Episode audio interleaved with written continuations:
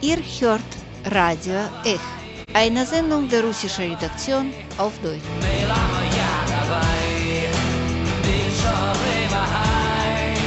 Diese Sendung ist dem Jubiläum der ukrainischen Revolution gewidmet. Genau vor fünf Jahren wurden die Protesten äh, auf Maidan in Kiew mit einem Erfolg beendet, mit dem Rücktritt von Regierung und Präsident, was eigentlich Hauptforderung dieser Protesten war. Viele Menschen in der Ukraine wollten keine Annäherung an das immer unheimlicher werdende russische Modell und ob es einen eigenen Weg für die Ukraine gibt, ist eine große Frage nach wie vor. Aber genau diesen Traum von eigenen Entscheidungen und eigenen Visionen lebt der Maidan auf dem bis eine halbe Million Menschen ihren Willen äußerten. Wir wiederholen heute deswegen ein Feature, wo ich die Ukrainerinnen und Ukrainer auf dem Maidan bei ihren täglichen Aktivitäten getroffen habe und über ihre Motivation und äh, ihr Leben in dieser selbstorganisierten Stadt erfahren hat. Jeden Abend, wenn wir auf Maidan kommen, fangen wir beim Unabhängigkeitsdenkmal an. Das ist mein Kraftplatz. Es ist mein Königreich. Dann gehen wir zu den Zelten von der ersten Hundertschaft, mit denen wir inzwischen schon befreundet sind. Und manchmal gibt es Vorträge in Zeltlagern, zum Beispiel über die Sicherheit im Internet. Dann trinken wir Tee oder gehen einfach zur Bühne der offenen Universität von Maidan. Dann gehen wir auf die Barrikaden.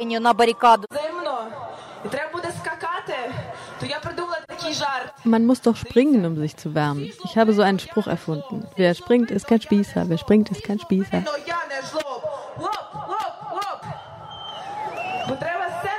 Weil man doch bei sich selbst anfangen soll. Ich wollte mich als Freiwillige anbieten in der Küche von Maidan oder bei der Sammlung von warmen Kleidern oder eben bei der Teeverteilung. Aber es war alles voll. Überall gab es mehr Freiwillige, als man sie brauchte.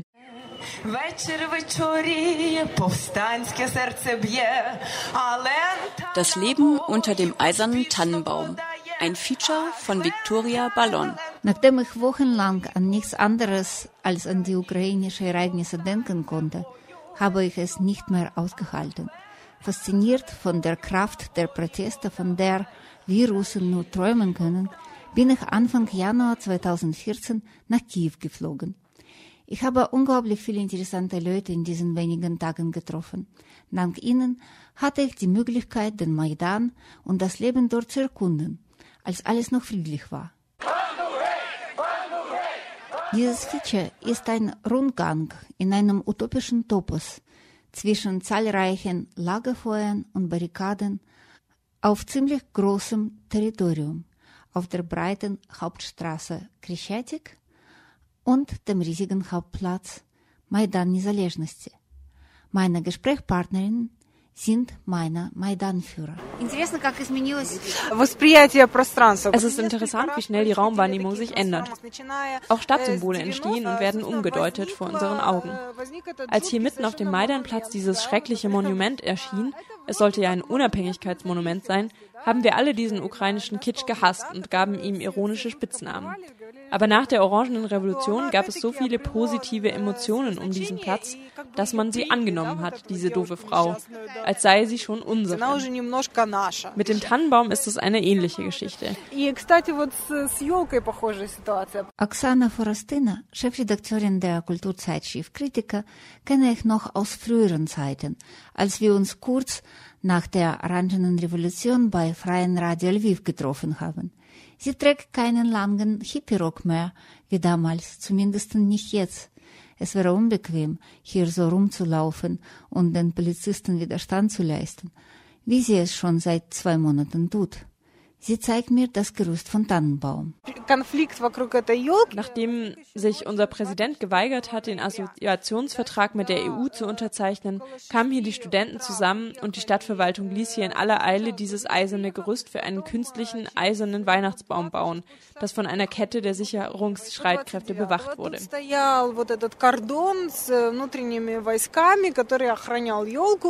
In der Nacht zum 30. November wurde diese friedliche Protestaktion brutal aufgelöst. Die offizielle Begründung der Polizei, die Menschenmenge sollte geräumt werden, damit ein Weihnachtsbaum errichtet werden konnte. Dann, nach der brutalen Auflösung der Studenten, eroberten die Kiewer Bürger heldenhaft den riesig großen eisernen Konus samt den ganzen Platz und schmückten ihn nach ihrem Geschmack. Nur schade, dass das Porträt von Timoschenko zu groß, zu auffällig ist, sagt Oksana. Jetzt abzuhängen wäre peinlich, sie ist schließlich eine politische Gefangene. Aber es ist eine Eroberung von öffentlichem Raum durch die politische Partei. Nicht die einzige. Von Anfang an gab es die Verabredung, keine Parteipropaganda auf dem Maidan und den Konsens. Wir streiten uns nicht. Aber die Parteien verhalten sich nicht besonders ehrenhaft Основная претензия к партиям сейчас, что они вот этим вот консенсусом пользуются, да, то есть это и свобода, и батькивщина. Вот этот Майдан, первый Майдан, киевляне не поддержали. Den ersten Euromaidan haben die Kiewer nicht unterstützt. Es gab dazu gar nicht so viele Studenten, die in Kiew geboren und aufgewachsen sind. Mehr Studenten aus der Westukraine und Aktivisten. Aber nach 30. November waren schon eine Million Menschen aus Kiew.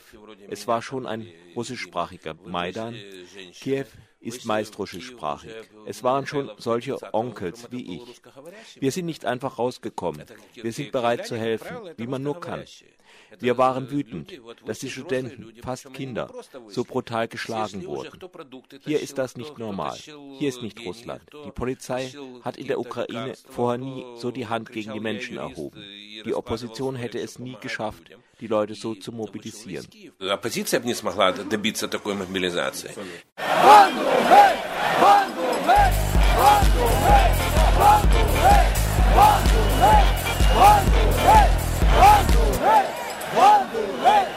Taras Loginov arbeitet seit vielen Jahren als Sozialpädagoge mit Kindern und leitet die NGO Kompass, eine ökologische Jugendorganisation. Ich habe ihn über den Sohn meiner Kindheitsfreundin kennengelernt, der sein Ex-Schüler ist. Hier auf Maidan ist Taras der Leiter von Volontären des ukrainischen Roten Kreuz. Es gefällt mir nicht, in dem Land zu leben, wo ich jetzt lebe. Aber ich will nicht auswandern. Ich will es ändern. Wir haben hier überall Korruption. Ich fühle mich ausgeliefert, weil wir so gut wie keine Gerichte haben kein Gesundheitssystem, keine Polizei. Überall muss man Schmiergeld zahlen. Ich persönlich brauche von der EU nichts, außer dass man seine Skier in der Economy-Klasse mitnehmen darf. Meine zwei erwachsenen Kinder haben hier in der Ukraine eine richtig gute Bildung bekommen, sprechen mehrere Fremdsprachen und haben gute Arbeit. Sie werden Gott sei Dank nicht auswandern. Als NGO-Aktivist und Volontär war ich überall in Europa. Es ist einfacher zu sagen, in welchem Land ich nicht gewesen bin. Und ich kenne Europa und auch seine Schwierigkeiten. Ich glaube nicht, dass die Ukraine es wirtschaftlich braucht, der EU beizutreten. Aber wenn wir es nicht machen, haben wir leider keine andere Chance, die Gesellschaft zu ändern. Wir können jetzt nicht selbstständig unser Haus in Ordnung bringen. Wenn ein Mensch krank ist, braucht er Antibiotika, eine externe Hilfe. Taras zeigt mir die Barrikaden. Dort tobt sich Volkshumor zügellos aus. Wenige Graffitis, dafür unübersetzbare Wortspiele auf Ukrainisch und Russisch auf Zelten und Plakaten. Grotesk, Avantgarde, Humor, kollektive Performance sind typisch für den politischen Widerstand in der Ukraine. Darin manifestieren sich auch Ideale. An der Zelten stehen Namen der Städte geschrieben, aus allen Regionen des Landes, aber auch aus Weißrussland und ein paar aus Russland. Ich erinnere an die Worte von Alexander Wolodarski, ein linker Aktivist und Aktionskünstler. Es macht keinen Sinn, hier Aktionen zu machen, denn der Maidan ist an sich schon ein Kunstwerk und eine Aktion. Dennoch sind hier einige spontane Ausstellungen und Installationen zwischen den Barrikaden. Das ist ein Volksaufstand. Und in so einem Moment tut jeder das, was er am besten kann. Falls du ein guter Fotograf bist, machst du Bilder. Wer Geld hat, gibt Spenden. Wer Zeit hat, macht Sandwich oder bewacht wie ich die Barrikaden. Wenn man Autoreifen braucht für die Barrikaden, dann bringen die Menschen so viele, dass die Barrikaden bis zum Dach der Häuser reichen könnten.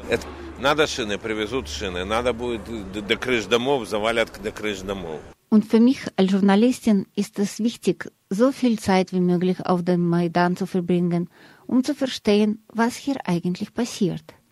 Es ist ein ganz anderes Gefühl, wenn du dort bist, als wenn du es auf dem Bildschirm siehst. Obwohl, einen kleinen Vorgeschmack könnte man natürlich aus manchen Blogs gewinnen. Auf dem Blog von Oksana Alexejenko bin ich zufällig gestoßen und habe ihn dann immer weiter verfolgt. Es ist kein bekannter Blog, sondern einer von vielen, von einer jungen Frau aus Kiew. Ich habe ihr vorgeschlagen, sich zu devirtualisieren. Nach einigen Zögern hat sie zugesagt. Wir haben uns bei dem besetzten Gewerkschaftshaus getroffen, das einen Monat später bei Polizeisturm entzündet wurde und völlig niederbrannte. Damals haben wir, wie viele Touristen und Familien mit Kindern, die Fotoausstellung Gesichter von Maidan auf der Barrikade nebenan angeschaut. Dieses Bild ist sehr interessant. So haben auch wir, wie dieses Mädchen erschüttert vor dem Bildschirm in der Nacht, live die Ereignisse beobachtet. Ich habe allen empfohlen, wenn ihr Angst habt, am besten geht ihr dahin. Da sagten eigentlich viele, dass sie zu Maidan gehen, weil man vor dem Computer viel mehr Angst bekommt als vor Ort.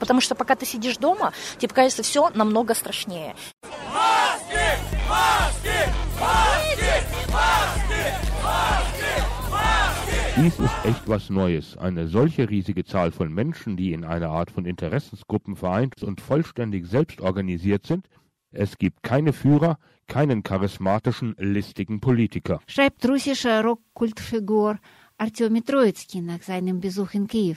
Begeistert vergleicht er Maidan mit der Novgorod-Veche, eine Versammlung der Bevölkerung in altrussischen Stadt, ein Organ der Selbstverwaltung. Hat er recht oder ist das eine Utopie?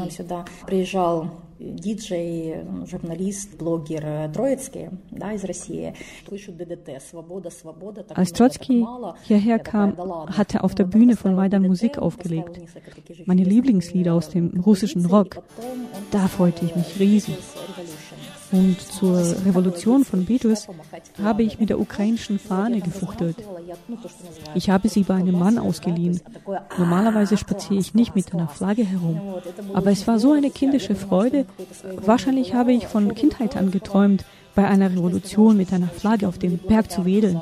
Ich war auch berührt von seinem Artikel und seinem Auftritt in den russischen Medien. Die meisten davon sehr chauvinistisch und eigentlich anti-ukrainisch. Aber ich soll warnen, idealisiert Maidan nicht.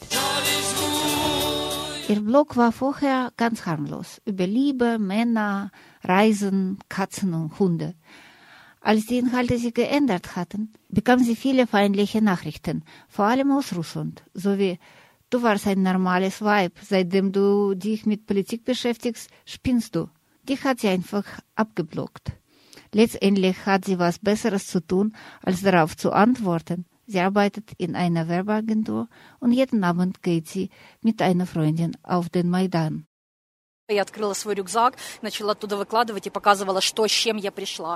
Als ich zum ersten Mal kam, habe ich meinen Freundinnen gezeigt, was ich mitgenommen habe.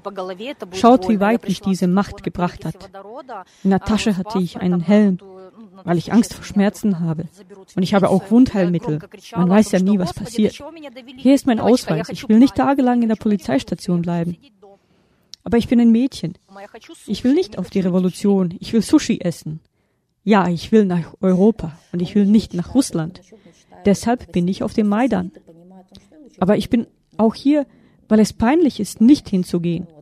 Nur im Bürohamster zu sein, der weiß, dass in der Stadt eine riesige Demo läuft und denkt, hm, trinke ich lieber Bier mit meinen Freunden. Und wenn es nicht mehr um Europa ging, sondern um das Überleben der Freiheit, es wurde unerträglich, nicht hinzugehen, obwohl es auch erschreckend war. Und ich bin auch hier, weil es mir hier gefällt. Ich und ukrainische Nationalistin, das ist lächerlich. Ich bin halb Russin, halb Moldawin. Mein Ukrainisch ist nicht so perfekt. Aber ich bin stolz auf Maidan und ich liebe mein Land mehr, seit ich hier bin. Nach jedem Auslandsurlaub kriege ich einen Kulturschock bei der Rückkehr in die Ukraine. Viel Aggression, einer niedrigen Alltagskultur. Den Männern fehlt im Unterschied zu Griechen zum Beispiel Lebensenergie. Sie trotteln nach Hause mit ihren Einkaufstüten oder rauchen in Treppenhäusern. Und die Männer auf dem Maidan haben sich aufgerichtet. Nicht, weil sie Krieg spielen, nein, das ist die zurückgewonnene Menschenwürde. Viele von denen sind zum ersten Mal in ihrem Leben auf einer Demo. Troitsky hat recht. Man betritt dieses Territorium und gerät in die platonische ideale Welt über, wo sogar Psychologie sich änderte. Menschen sind großzügig, altruistisch, einer für alle und alle für einen. Wie in den Kinderbüchern.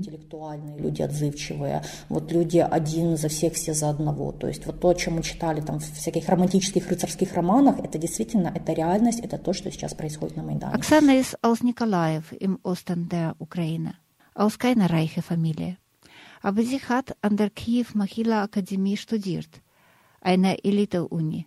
Immerhin musste sie kein Schmiergeld bezahlen und auch nichts für das Studium. In der Akademie herrschen die Prinzipien guter humanistischer Bildung und des freien Geistes und nicht die von wirtschaftlicher Effizienz. Und diesen freien Geist findet sie auf dem Maidan wieder. Nicht umsonst sind so viele ihrer Kommilitonen inzwischen prominente Aktivisten der selbstorganisierten Strukturen. Hat ihre Mutter nicht Angst für sie? Die wusste nicht genau, aber sie hat geahnt. Einmal hat sie angerufen. Ich war in der U-Bahn. Ja, Mama. Ja, ich gehe auf Maidan. Mit Mädels, Kaffee trinken, plaudern. Ja, ich habe gegessen. Ich bin warm angezogen. Nein, nein, ich werde Berkut-Soldaten nicht schlagen. Und in dem Wagen lachten alle. Und dann hat sie einmal ein Interview mit mir im Kanal 5 gesehen. Dann war sie sehr stolz auf mich und hat allen Kolleginnen in der Bibliothek davon erzählt.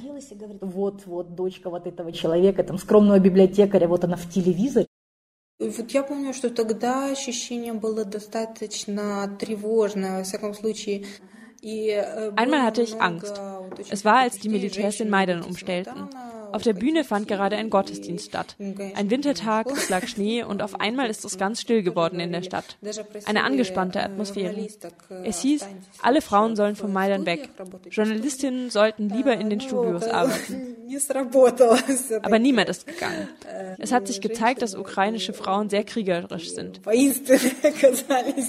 Tagsüber gab es keinen Sturm und in der Nacht, als der Maidan dann tatsächlich gestürmt wurde, habe ich zuerst auf Englisch ein SOS-Signal im Internet an möglichst viele Presseadressen geschickt und bin dann losgelaufen. Ich wohne nicht weit weg. Als ich näher kam, sah ich eine Menschenmenge, die in die gleiche Richtung ging. Und dann die große Freude gegen Morgen, als klar wurde, wir haben gewonnen. Die Polizei tritt den Rückzug an. Erzählt mir Oksana Forastina. Taras Loginov, dessen Gruppe die Verletzten vom Feld wegtragen muss und die erste Hilfe leisten muss, hat diese Nacht von der anderen Seite aus gesehen.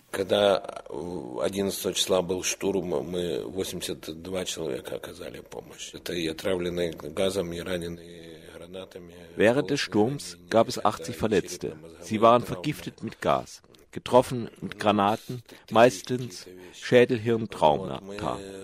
Es gab Epilepsieanfälle und Herzattacken. Die Revolution hat sich selbst in die Falle geführt, indem sie sich gewaltlos erklärte. Unsere Gesetze sind zurzeit so, dass die Macht des Präsidenten unbegrenzt ist. Kein Impeachment oder ähnliches ist möglich. Es gibt keine juristische Lösung. Also uns bleibt nur, das bis zu Ende durchzustehen. Also dann steht und meckert nicht. Die Menschen werden auf den Straßen angegriffen, zusammengeschlagen. Die Autos von Aktivisten werden verbrannt. Wir werden weiter friedlich stehen. Das ist unsere Kraft. Wenn nicht diese feige Position von Europa wäre, die mit Sanktionen zögert, hätten wir es leichter gehabt. Die größte Schwierigkeit für mich ist, dass ich glaube, wir sollen keine Gewalt ausüben. Aber wie kann es anders klappen? Wieso darf der Polizist einen friedlichen Demonstranten schlagen? Und wenn der sich wehrt, soll das ein Verbrechen sein? Wieso sollen die hohen Beamten stehlen und das ist kein Verbrechen? Wahrscheinlich sollte man doch diese Macht einfach zerstören. Aber ich weiß keine Antwort auf diese Frage. Wahrscheinlich ist es mein Alter. Ich bin schon 55, weil ich mit Kindern arbeite und im Roten Kreuz bin, bin ich gewohnt, mehr gemäßigt zu sein.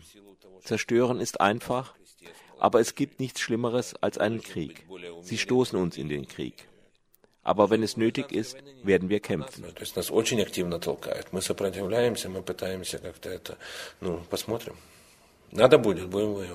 Ich weiß, dass seine alte Mutter gerade krank ist und auf der Intensivstation liegt.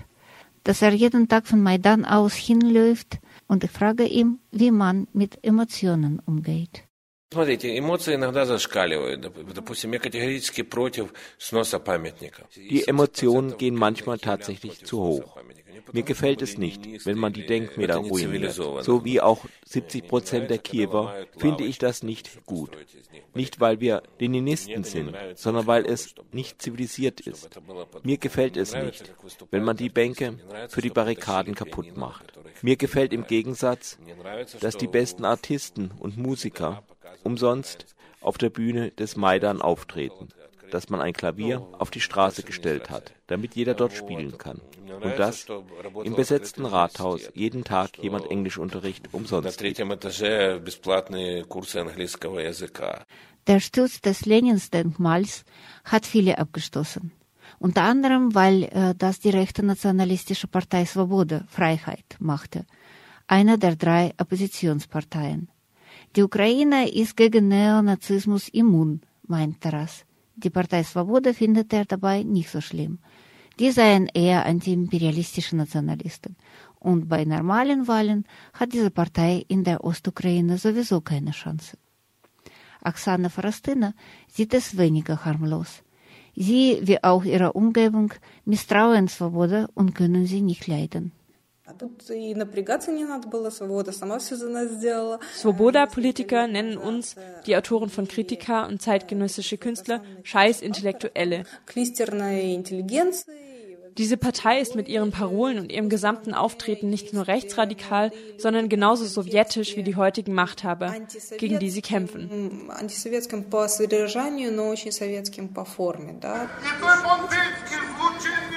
Bald sehe ich die Vertreter der Opposition mit eigenen Augen.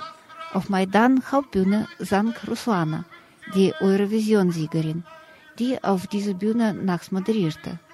Dann wird es plötzlich still. Oppositionelle Politiker halten ihre Reden.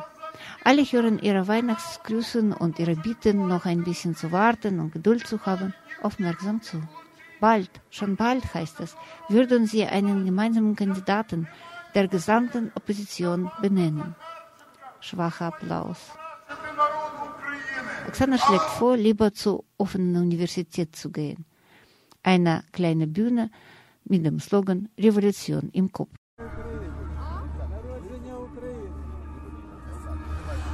Ну, на самом деле, прототип вот этого открытого университета, он появился уже на третьей Professoren und öffentlich bekannte Intellektuelle haben hier Vorlesungen von der Geschichte des Feminismus bis zu den Rechten der Protestteilnehmer gehalten. Es gab Marathon-Literaturlesungen.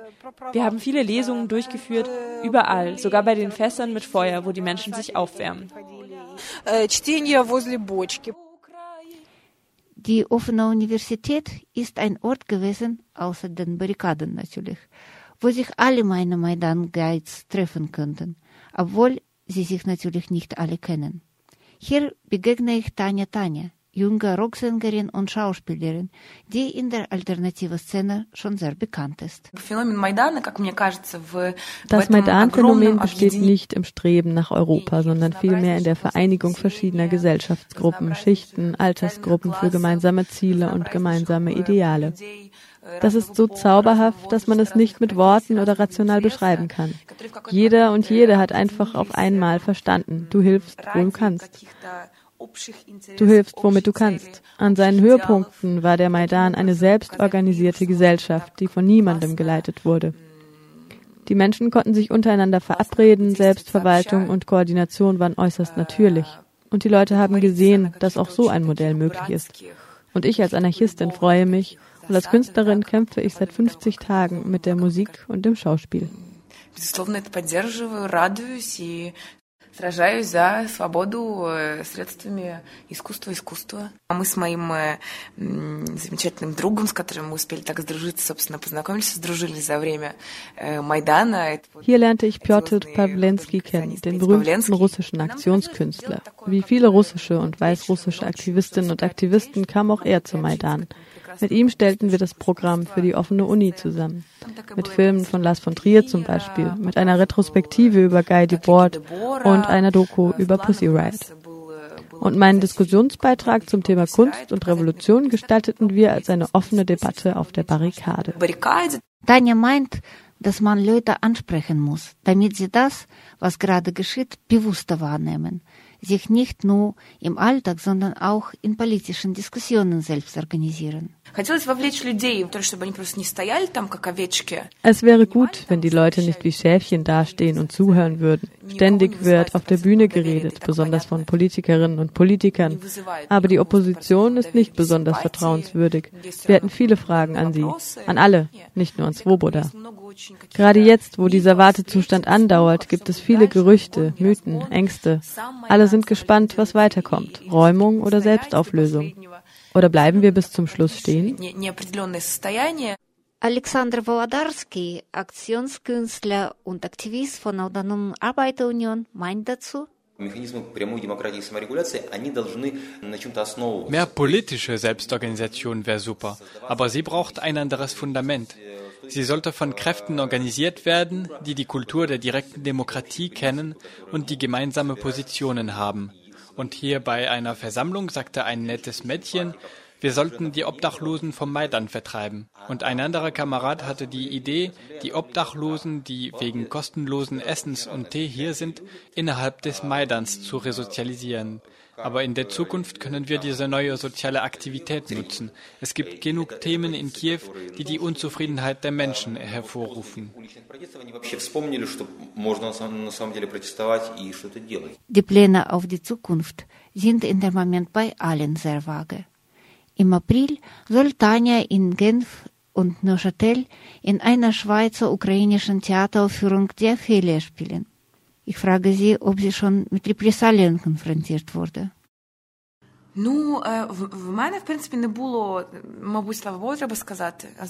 Bis jetzt nicht. Mal sehen, wie es weitergeht. Aber als die Polizei die Demonstration der Studierenden zusammengeschlagen hat, die ich kurz davor verlassen hatte, sagte meine Mutter weinend zu mir, mein Gott, das hättest auch du dort sein können.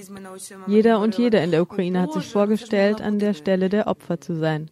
Wichtig ist, dass die Menschen nicht mehr passiv und gleichgültig sind. Keiner ist sicher, auch ich nicht. Einfach weil ich es mag, auch in besonderen Momenten vorne dabei zu sein. Jedem kann was passieren. Und das ist schrecklich und auch eine Schande. Und obwohl ich nicht persönlich verfolgt wurde, muss man etwas verändern. Schon jetzt. Wann, wenn nicht jetzt? Und wer, wenn nicht wir? Тому що, ну, власне, коли як не зараз. І хто як не ми, так? Ich schaue auf die europäische Fahne auf dem Weihnachtsbaum.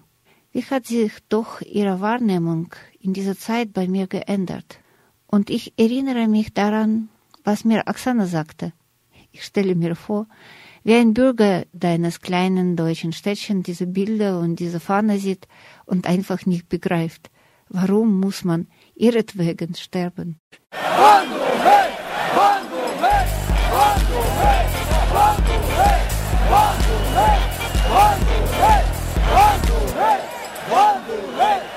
Von meinem Gesprächspartner selbst wurde niemand verletzt, wohl aber Freunde von ihnen.